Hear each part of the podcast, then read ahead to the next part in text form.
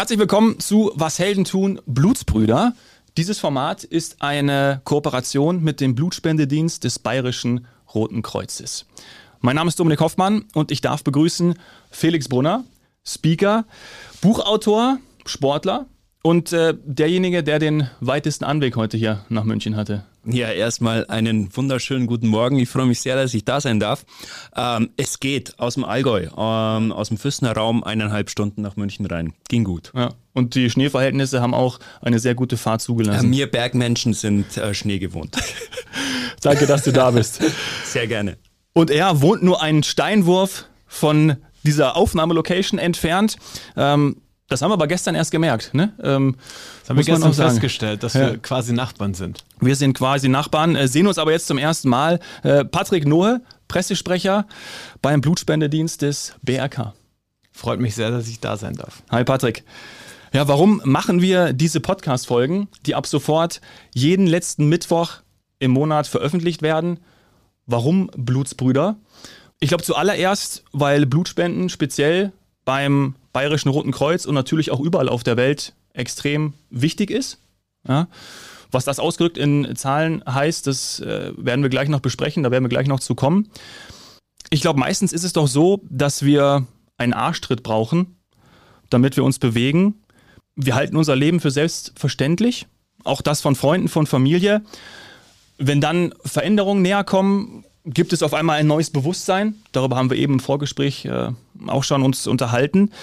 Wenn dann aber Veränderungen näher kommen und die so wichtig sind für uns und man auch selbst was tun muss, dann muss man sich eben bewegen. Ja? Ich glaube, so kann man das beschreiben. Und wir drei hatten derartige Erlebnisse. Felix, du bist passionierter Bergsportler, der nicht von Geburt an im Rollstuhl sitzt. Genau. Wie bist du das erste Mal mit dem Thema Blutspende in Kontakt gekommen? Boah, das ist eine schwierige Frage. Gehen wir ein Stück weiter. Ich bin unglaublich stolz, jetzt mittlerweile seit fast elf, zwölf Jahren Botschafter für den Blutspendedienst des BRKs sein zu dürfen, weil es für mich auch ein unglaublich wichtiges Thema ist.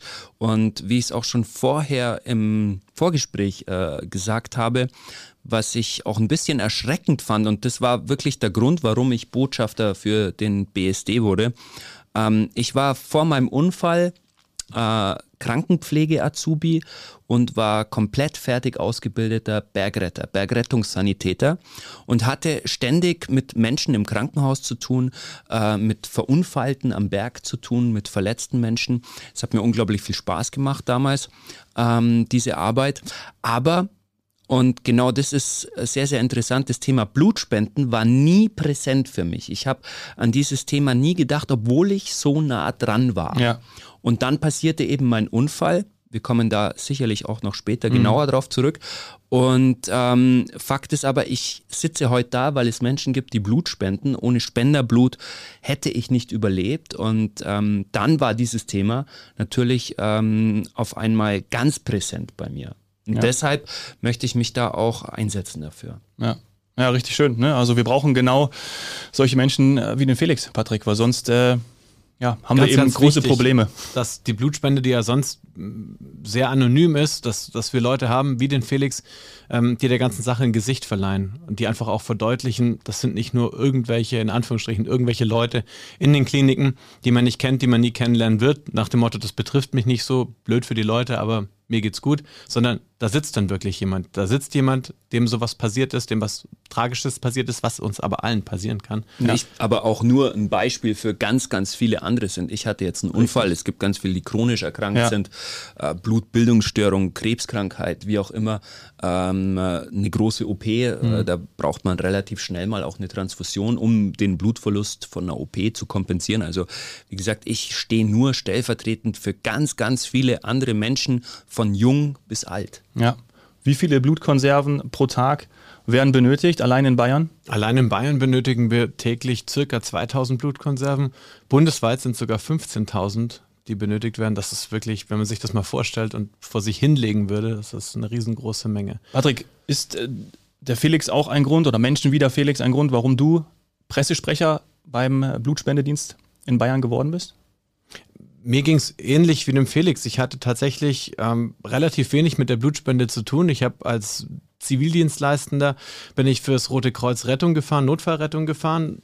Und man denkt eigentlich, auch wenn man Felix zuhört, denkt man, ja Leute, ihr müsst es doch irgendwie auf dem Schirm gehabt haben. Aber mhm. das ist einfach nicht so. Man hat natürlich, kommt da auch zu Verkehrsunfällen und ähm, versucht dann da äh, zu helfen. Aber dieses Thema, was danach passiert, das ist ja auch eher ein klinisches Thema, das hat man nicht so auf dem Schirm. Und ich bin dann über ein paar Stationen, komme auch aus dem PR-Bereich, war mal ähm, im Fußball tätig. Sag welcher Verein, sag welcher Verein. Also das ist hier in dem Podcast, wir sind hier bei Marcel Thun, ja. Äh, sind wir, wir sind also Fußballgeschichten, Fußballgeschichten sind wir gewöhnt. Ich war, ich war bei dem Münchner Verein. Hier gibt es okay. ja nur einen, ich war bei 60. Autsch.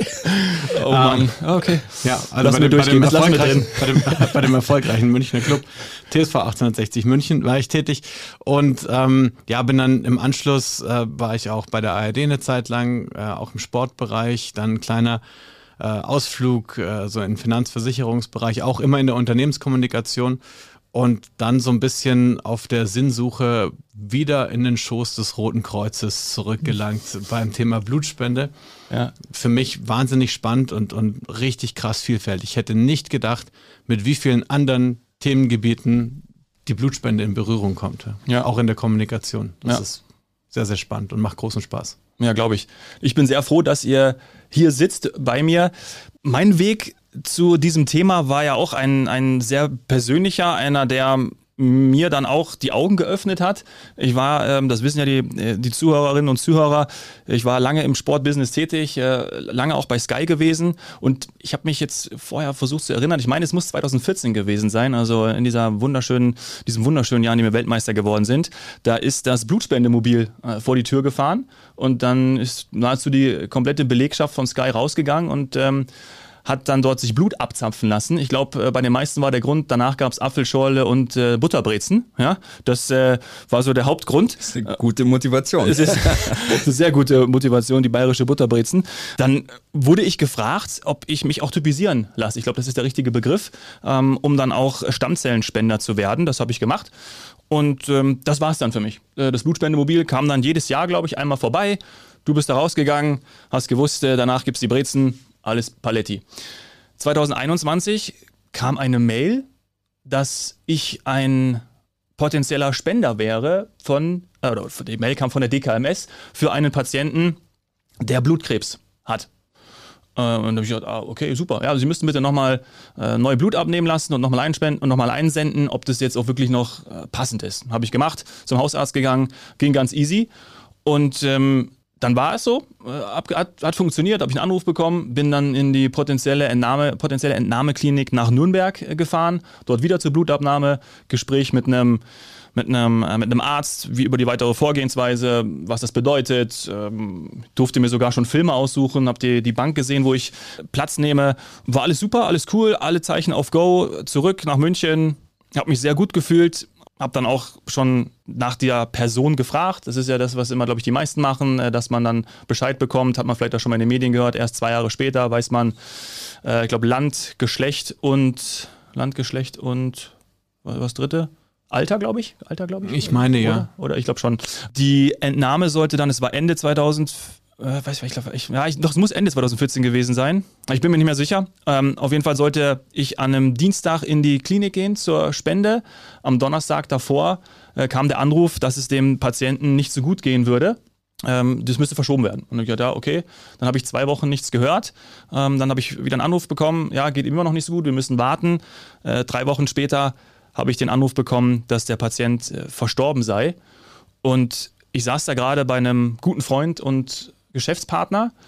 Und dann sind mir die Tränen gekommen, weil es für mich nicht greifbar war. Eine Person, die ich nicht, ich wusste nicht, männlich, weiblich, Alter, wo kommt sie her, wo ich aber der, der Blutsbruder war, bin, immer du noch. Hätt, du hättest helfen können ja. und du wolltest auch helfen und genau. dann passiert es und du konntest es dann nicht ja. mehr. Ich hatte es, es war nicht in meiner Hand, genau. Ja. Und das war so ein, ich hatte Kontrollverlust. Ich, ich, war, ich war nicht in der Lage, das zu, zu begreifen. Ich musste das irgendwie erstmal sacken lassen ja, ähm, konnte nicht helfen in dem Moment. Ja. Und das war. Diese Machtlosigkeit ist eine ja. Katastrophe. Ja. Kann ich mir sehr gut vorstellen. Ja, das hat für mich auch irgendwie den, den Anstoß gegeben, um die Reichweite von Was Hellen tun zu nutzen und ähm, da jetzt auch einfach noch mehr Aufmerksamkeit drauf zu bringen. Und deswegen sprechen wir drüber. Es ist wirklich sehr schön, dass wir das machen. Und deswegen nochmal danke, dass ihr da seid und äh, dass auch der, dass der Blutspendedienst des Bayerischen Roten Kreuzes auch äh, mitträgt. Also da auch danke nochmal an eure Arbeit, auch an deine Arbeit, das mal vorweggenommen. Felix, wir haben von 2000 ähm, Blutspenden pro Tag, Blutkonserven pro Tag gehört. Wie viele hast du damals gebraucht, ähm, ja, als du behandelt wurdest, als dein Unfall passiert ist? Genau, also vielleicht nochmal ein bisschen weiter Gerne, ausgeholt. Ja. Ich, was ist passiert? Was, was genau, war das für ein Unfall? Ähm, ich, ich äh, war, wie ich es vorher schon erzählt habe, Bergretter. Ich war privat äh, leidenschaftlicher Bergsteiger und äh, in allen Materien, Eisklettern, im Sommer Felsklettern, Alpinklettern, Bouldern natürlich auch. Und ähm, passiert ist mein Unfall auf dem Rückweg von einer Eisklettertour im Jahr 2009 im Januar. Also es ist dann fast 15 Jahre her. Und kurios war, dass es nicht beim gefährlichen Teil beim Klettern passiert ah. ist, sondern beim Abstieg, beim Runterlaufen auf einem mehr oder weniger normalen Wanderweg, der war sehr exponiert, äh, der verlief parallel zu einer Schlucht und genau da ist es dann passiert. Ich bin ausgerutscht, gestolpert, ich kann mich nicht mehr daran erinnern und bin dann 30 Meter in dieses Bachbett hinuntergepurzelt mhm.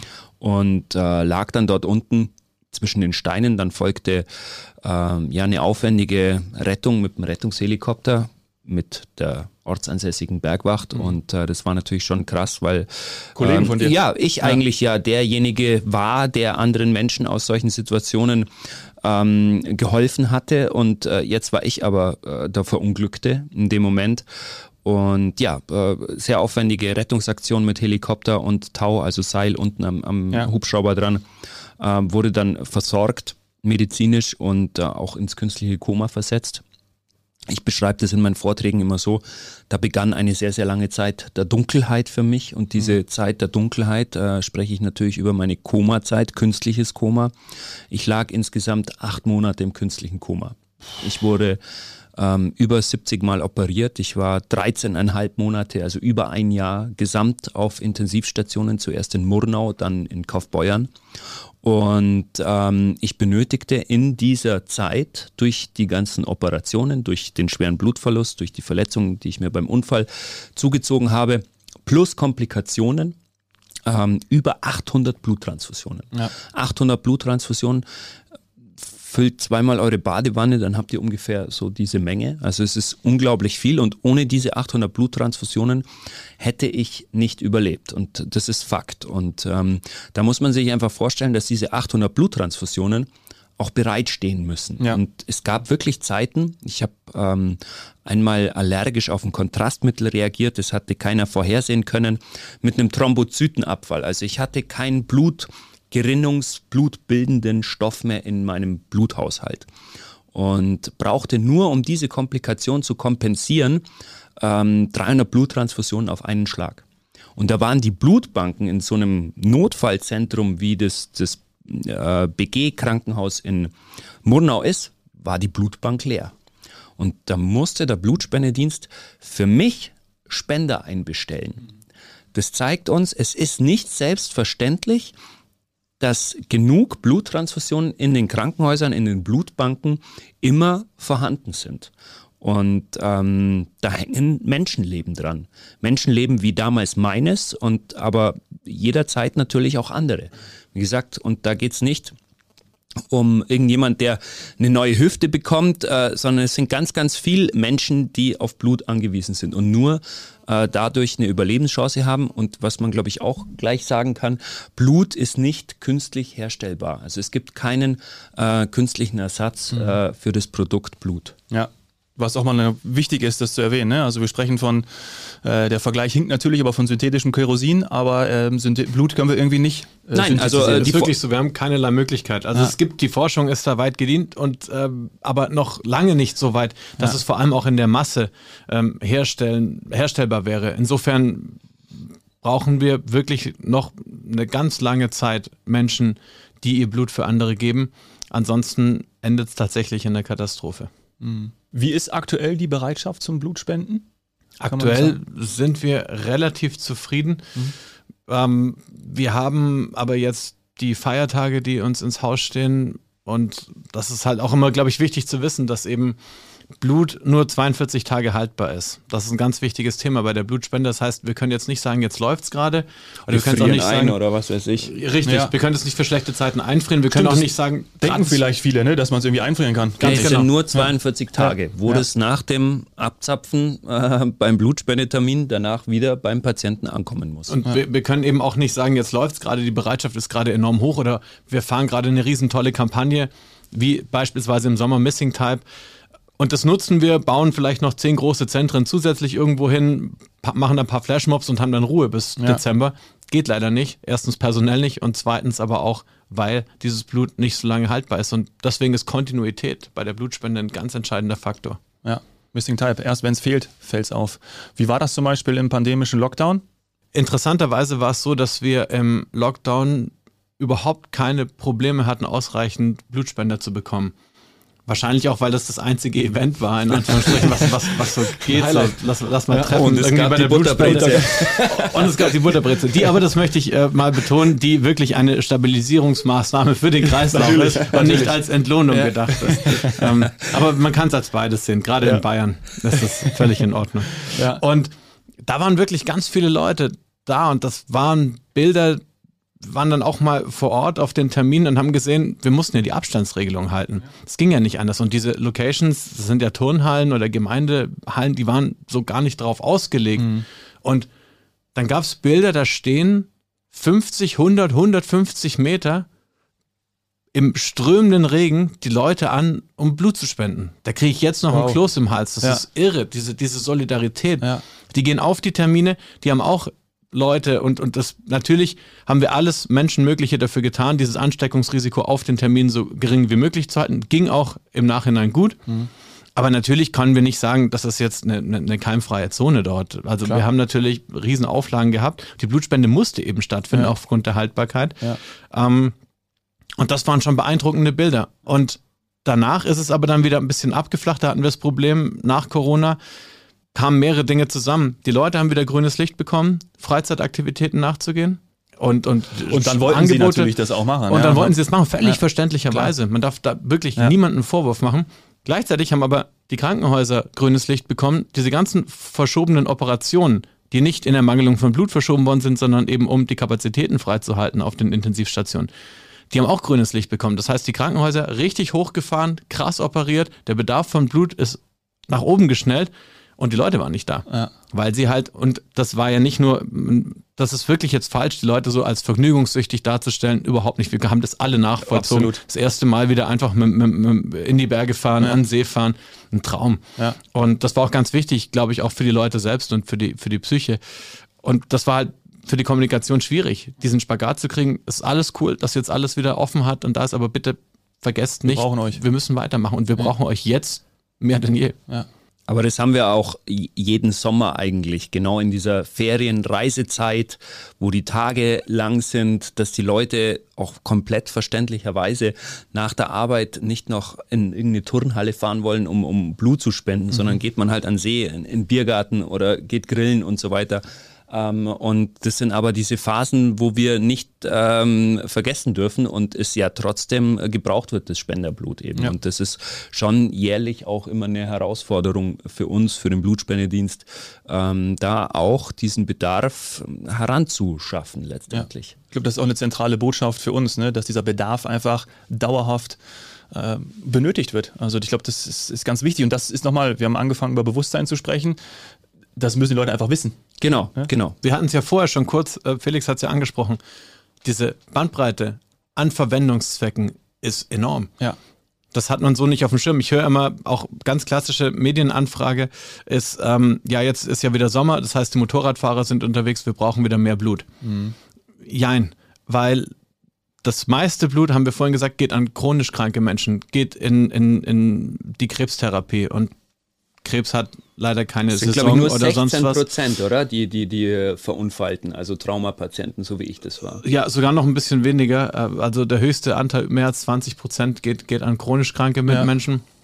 Und so ja, zwischen 14 und 16 Prozent, aber dazwischen ähm, liegen auch noch äh, Operationen, Transplantationen, ähm, Magen-OPs, Herz-OPs, äh, also die, bis, bis hin eben zu verunfallten Menschen, also und eben, was wichtig ist zu wissen, vom Säugling bis zum Greis. Wir hatten ja. Beispiele, da haben ähm, schwangere Frauen, hat der Säugling bereits im Mutterleib äh, Blut bekommen, weil es da sehr komplex Wir haben dazu auch ein Video gemacht, wer das mal sehen möchte. Ähm, also nicht den Vorgang an sich, sondern äh, ja. die Geschichte, die Tatsache. Ähm, ganz komplexe Fälle, die aber alltäglich sind, die jedem passieren können. Und ich glaube, da ist es wichtig, da kann man sich anhand dessen kann man sich mal wieder verdeutlichen, wie wichtig das ist Blut zu spenden. Wir haben im Moment, das ist vielleicht auch noch ein ganz interessanter Fakt, dass wir bundesweit circa 3, 3,5 Prozent der theoretischen spendefähigen Leute haben, die Blut spenden, die aktiv Blut spenden. Es sind nur 3 Prozent? Ja, circa 3 Prozent. Das heißt, es sorgen 3 Prozent der Menschen sorgen dafür, dass 100 Prozent der Leute jeden Tag rund um die Uhr Zugriff auf Blutpräparate haben. Und wenn man bedenkt, dass ja zwischen dem Blutspenden derselben Person ein gewisser Abstand sein muss. 56 Tage. 56 Tage. Okay, das heißt, da ist ein Riesenpotenzial da. Also. Auf jeden Fall. Frauen dürfen ja viermal innerhalb von zwölf Monaten Blut spenden, ja. Männer sechsmal. Ja. Das ist viel, weil jedes Mal, man darf das nicht vergessen und deswegen auch diese, diese überdimensionale Dankbarkeit, die von der ganzen Gesellschaft an diese Menschen rausgehen sollte, weil die Leute opfern ihre Freizeit. Wie der Felix gerade sagt, ich habe ich hab jetzt Feierabend, 17 Uhr, 30 Grad. Ja, wer denkt denn da? Da denke ich eher einen halben Liter zu trinken, ja. anstatt einen halben Liter abzugeben.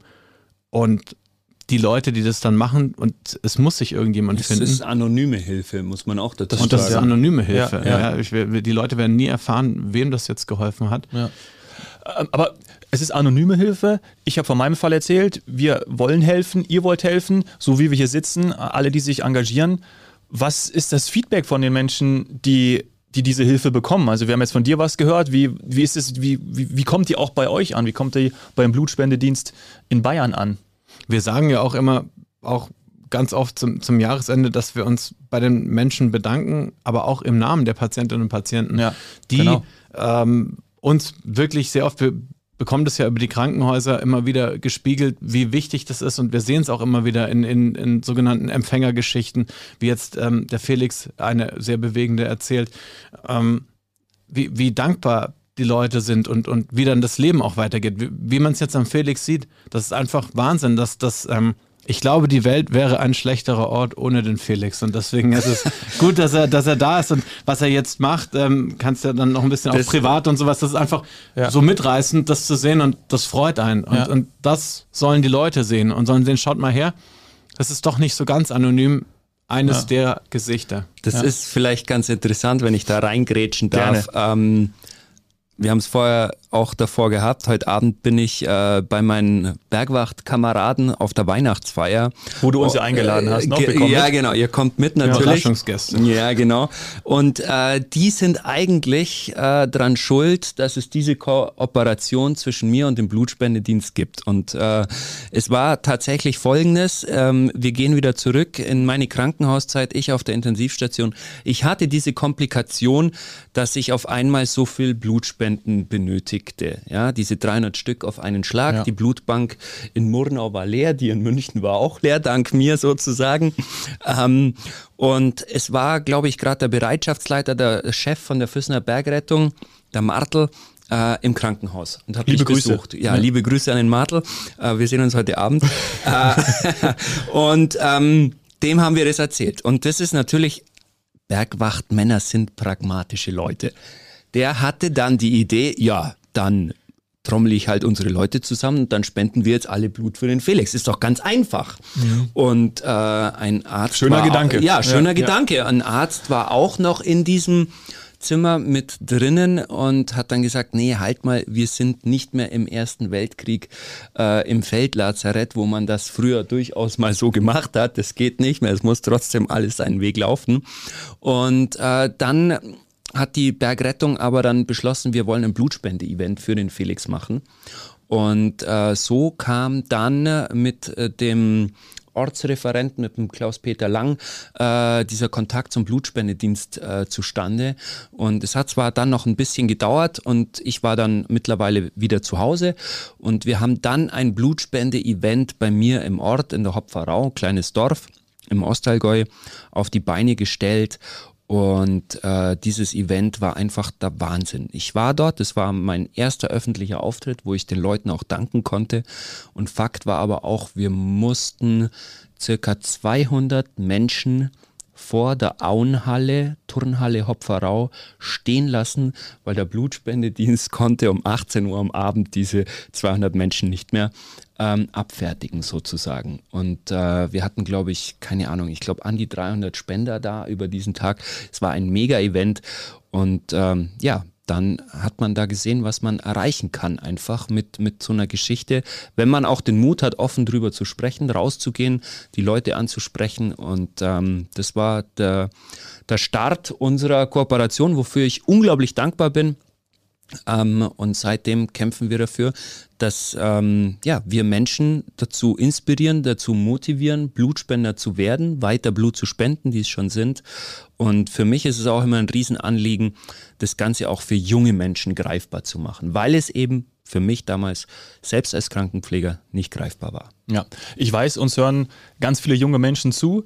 Da vielleicht auch nochmal der Hinweis, dass man ab 18 Jahren spenden darf. Genau, das 18 Jahre, mindestens 50 Kilo mhm. und sich am Tag der Blutspende natürlich gesund und fit fühlen. Gerade jetzt in der Erkältungszeit wichtig, nicht irgendwie angenockt zur Blutspende kommen, da hat keiner was davon. Und ähm, alles weitere, die Voraussetzungen, es gibt ja dann noch einen großen Fragebogen, den man ausfüllt, wer da Interesse hat, einfach mal bei uns auch auf der Homepage vorbeischauen. Blutspendendienst.com gibt es so einen kurzen Spendecheck. Die Entscheidung, ob dann gespendet werden darf, trifft der Arzt vor Ort am Termin. Aber ähm, da kann man schon mal gucken, ja. ob das passt. Wir packen die Infos dazu in die Show Notes und äh, weiterführende gibt es natürlich dann auch auf der Website. Also ich glaube, das Richtig. Ist wer sich insgesamt, also wer sich ganz profund zu dem ja. Thema informieren möchte, schaut gerne bei uns auf der Website vorbei. Wir haben wirklich ganz viele Infos, wir haben verschiedene Videos, wir haben YouTube-Kanal, wir haben Insta, äh, Facebook etc.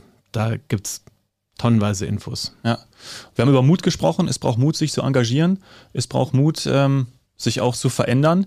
Felix, Du sprichst auch dazu. Ich habe mir ganz tolle Vorträge von dir angeschaut. Danach war ich auch direkt sehr hyped. habe gedacht, äh, was kann ich anpacken, was kann ich machen? Das ist wirklich inspirierend, was du da machst.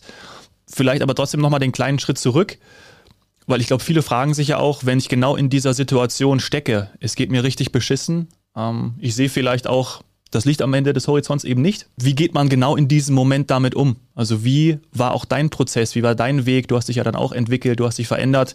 Vielleicht nimmst du uns da auch nochmal eben mit. Ja, also ich kann mich da auch noch gut dran erinnern, als ich das erste Mal aus dem künstlichen Koma erwacht bin oder wieder aufgeweckt wurde war ich tatsächlich. War das ein sanftes Aufwecken? Nein, das dauerte über zwei Wochen. Das war so. ein Prozess, okay. das, ähm, ja. bis du dann wirklich realisierst, was ist passiert, wo bist du, wieso liegst du da, wieso kannst du dich nicht bewegen. Ähm, zu Beginn war ich unglaublich positiv. Naiv optimistisch, sage ich heute dazu.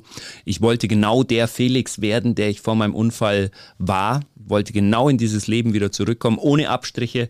Ähm, und das hat aber natürlich nicht funktioniert. Und äh, das funktioniert äh, nicht bei krassen Veränderungen. Wir müssen da lernen, loszulassen. Wir müssen lernen, uns zu verabschieden von Gewohntem, auch von Liebgewonnenem.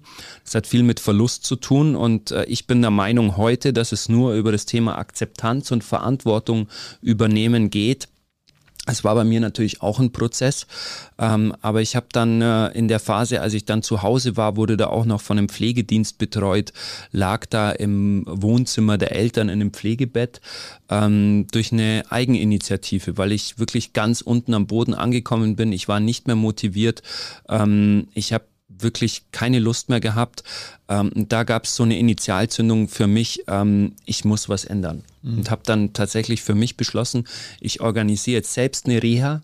Ja, ähm, äh, keiner wollte mich in der Reha haben, weil ich hochschmerzmittelsüchtig war, weil ich ähm, äh, ja äh, mich nicht bewegen konnte. Es war eigentlich mehr oder weniger aussichtslos. Es gab auch den einen oder anderen Arzt, der damals gesagt hat, der soll jetzt nach Hause und kann dann in Hause, äh, zu Hause im, im Rahmen seiner Lieben dann irgendwann mal sterben. Das, das äh, war tatsächlich ja. auch so der Plan von, von dem einen oder anderen Mediziner. Ähm, aber ich habe dann beschlossen, nee, ich, ich möchte weiterleben und habe dann für mich eine Reha organisiert, habe einen Entzug von den Schmerzmitteln gemacht, habe wieder eine Reha angerufen, habe gesagt, so, jetzt nehmt er mich aber, oder, ohne diese Medikamentensucht. Das war wirklich eine heftige Opiatsucht damals bei mir. Und die haben dann gesagt, ja, jetzt probieren wir es. Und ähm, dann bin ich in die Reha. Und äh, da hat sich wirklich alles geändert. Äh, die Frage ist jetzt so im Nachhinein, was hat sich mit mir geändert? Und ich habe damals wirklich äh, gemerkt, dass ich mich nicht mehr damit beschäftige, was alles nicht mehr funktioniert, sondern ich habe mich gefragt, was noch funktioniert. Ich habe damals auch angefangen, Vorträge zu halten. Da kamen die Physiotherapeuten zu mir. Felix, du hast so eine spannende Geschichte und du bist auch so ein Plappermaul. Äh, wir haben immer dienstags die neue Patienten, die Patientenbegrüßung äh, der neu angereisten und willst du da nicht als Motivation denen deine Geschichte erzählen? Kann ich so, ja, mache ich. Ähm, habe dann 20 Euro für einen Vortrag bekommen. Ähm, äh, so ging es also los. So ging es tatsächlich damals los. Und dann äh, einer der nächsten Vorträge war dann mal äh, bei einer CSU-Ortsgruppe Hopfen am See vor, vor fünf Politikern im, Oha. im, im, im Die mussten motiviert werden. Genau, ja. die, musste, ja, die müssen alle motiviert werden.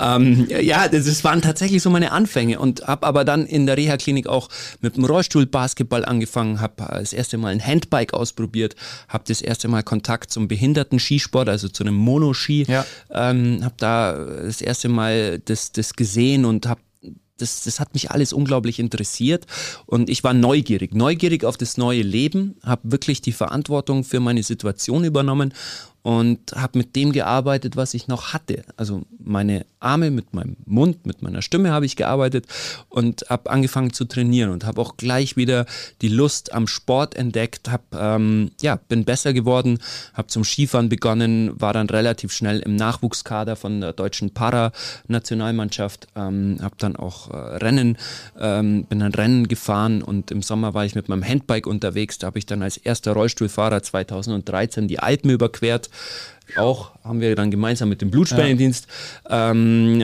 dann an die Öffentlichkeit getragen unter dem Motto von der Transfusion zur Transalp. Sehr gut. Das hat ja. tatsächlich bis heute auch noch kein anderer Rollstuhlfahrer nachgemacht. Ich bin Offroad, also auf ähm, unasphaltierten Wegen von Füssen, meinem Heimatort der Nordseite der Alpen, ja. bis an den Gardasee äh, auf die also Südseite. Also da der Aufruf, wer dich challengen möchte, ja, genau. der soll das bitte tun. Also. soll das tun, genau. Jetzt im Winter auch. Jetzt im Winter, genau. Nee, bei uns war das natürlich im Sommer. Und äh, ich habe gesehen, ich habe relativ schnell gemerkt, man kann ein wunderbar tolles, erfülltes Leben trotz Behinderung, trotz Rollstuhl, trotz Handicap führen und ähm, es ist ganz wichtig, mit seinen Schwächen umzugehen und die nicht zu verstecken, die nicht unter den Tisch zu kehren, sondern die ganz offen anzusprechen ähm, und rauszugehen, mit den Leuten zu sprechen. Ähm, man hat es auch da gesehen jetzt in den Zeiten von, von Corona, wie wichtig die Kommunikation und die direkte Kommunikation ist und wie wichtig ist es einfach, ähm, ja, mit, mit, mit dem, was man hat, mhm. zu leben. Und ja. äh, es geht nicht bei einer Veränderung, sich, ähm, ja, ähm, äh, oder wenn man was, was einsehen muss, wenn man die Verantwortung übernimmt, äh, sich mit etwas zufrieden geben, aber man muss sein Status quo immer erkennen. Und man, das ist manchmal hart, das ist heftig, ähm, aber wenn man motiviert ist, wenn man neugierig ist, auch auf Veränderung, auf Neues. Ich sehe das bei meiner kleinen Tochter, die jetzt zweieinhalb Jahre ist. Ähm, die verschiebt ihre Grenzen ständig. Die hat keine Angst vom Scheitern, die hat keine Angst vom Hinfallen und ähm, die lernt dazu. Und da können wir Erwachsene ganz viel abschauen uns von den Kleinen. Jetzt können wir eigentlich äh, überführen, weil wir alle drei, glaube ich, Kinder im gleichen Alter haben. Äh, was das mit das, uns macht. Die nehmen wir bei der nächsten Folge alle mit. Genau. In den nächsten zehn Folgen, eine eigene, eigene Reihe. Ja. Und wie die uns challengen. Ja, ja. Und was das mit uns macht, das sehe ich auch nochmal. Definitiv. Ja, na, Danke, dass du das mit uns teilst. Sehr, sehr ähm, gern. Jetzt sind wir alle drei äh, nicht nur Papa, sondern auch äh, dem Sport sehr nah. Und ich finde es auch immer toll, dann, wie du auch gerade erzählt hast, dass man ich da. Ich bin Skifahrer, gell? Ja, ich bin ja, kein okay. Fußballer. Ja, ja, aber, äh, aber trotzdem, ja. Also, aber trotzdem äh, verallgemeinern wir es als Sport, dass es so ist, dass wir ja, dass man, dass man, nennen wir auch mal das Wort Disziplin, auch wenn es ja heutzutage auch vielleicht. Definitiv. Ja, aber dass man wirklich dann auch noch was erreichen kann, ob es jetzt mit äh, Wiederholungsübungen oder einfach die, den Mut, sich in irgendwas reinzuwerfen, dass man da schon irgendwie das im Ohne Sport zu wissen, äh, dass Was es rauskommt. gut ausgeht. Ja, ja, ja, absolut, absolut. Ja, für die Sache, ne, ist jetzt egal. Man macht es nicht für Ehre, Ruhm, sondern man macht es für den Moment und dass man den auch erleben kann. Also das finde ich schon, finde ich schon geil. Und das finde ich bei einer sportlichen Aktivität Deswegen nochmal der Transfer dazu, finde ich das krass. Also wenn du, wenn du, du machst es aus Leidenschaft, aus Freude, Skifahren, ja, Monoski, ähm, Snowboard, was auch immer du tust, oder selbst wenn du joggen gehst, selbst wenn du, äh, wenn du Badminton spielen gehst, was auch immer du tust, du hängst dich rein, weil du in diesem Moment eben genau das spüren möchtest. Und das finde ich halt. Aber so genau das war auch äh, dann diese Motivation, mich für den Blutspendendienst zu engagieren als Ja. Botschafter. Weil ich gesehen habe, ich kann mit der Geschichte, ich will da keinen Ruhm ernten, sondern ich kann mit dieser Geschichte wirklich was bewegen. Ich kann Leute inspirieren, Erreichen, motivieren, erreichen, sensibilisieren. Ich kann sie zum Nachdenken bringen. Ähm, und das war von Anfang an, von dem ersten Event, von dem wir vorher, von dem ich erzählt habe, war das, war da dieses Feuer da und ähm, das ist, geht weiter. Und wie gesagt, ähm, ich möchte einfach nur bisher allen Spendern danken und, und, und weitere dazu äh, motivieren, äh, auch Spender zu werden. Was ich krass finde, weil ich gerade überlegt habe, ist so, wenn man jetzt den Switch macht auf die andere Seite, also auf die Seite der Spender, dann schaut es eigentlich ähnlich aus. Also es ist ja auch eine Challenge, zur Blutspende zu gehen, eine Überwindung für viele. Und es sind ganz viele Spender, die sagen, was der Felix gesagt hat, ich will dafür keine Props, ich will keine Schulterklopfer, Ja. ich mache das, weil, weil, weil ich das möchte, weil das meine Möglichkeit ist, mich solidarisch zu engagieren, mich gesellschaftlich einzubringen. Und das ist spannend, Stimmt. dass dann beide irgendwie so parallel Ja. die gleichen Ansätze haben. So wenn, und was eben auch wichtig ist, es gibt viele Leute, die diese Angst vor der Nadel nicht überwinden können. Mhm.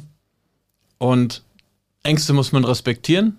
Klar. Bei uns wird auch niemand festgekettet auf Ja. dem Stuhl, bis der letzte Tropfen draußen Ja. ist. Nur bei uns dreien. Also wir haben hier hinten noch eine Couch. Nur- könnt hier. auch zu uns kommen, dann äh, machen wir das auch.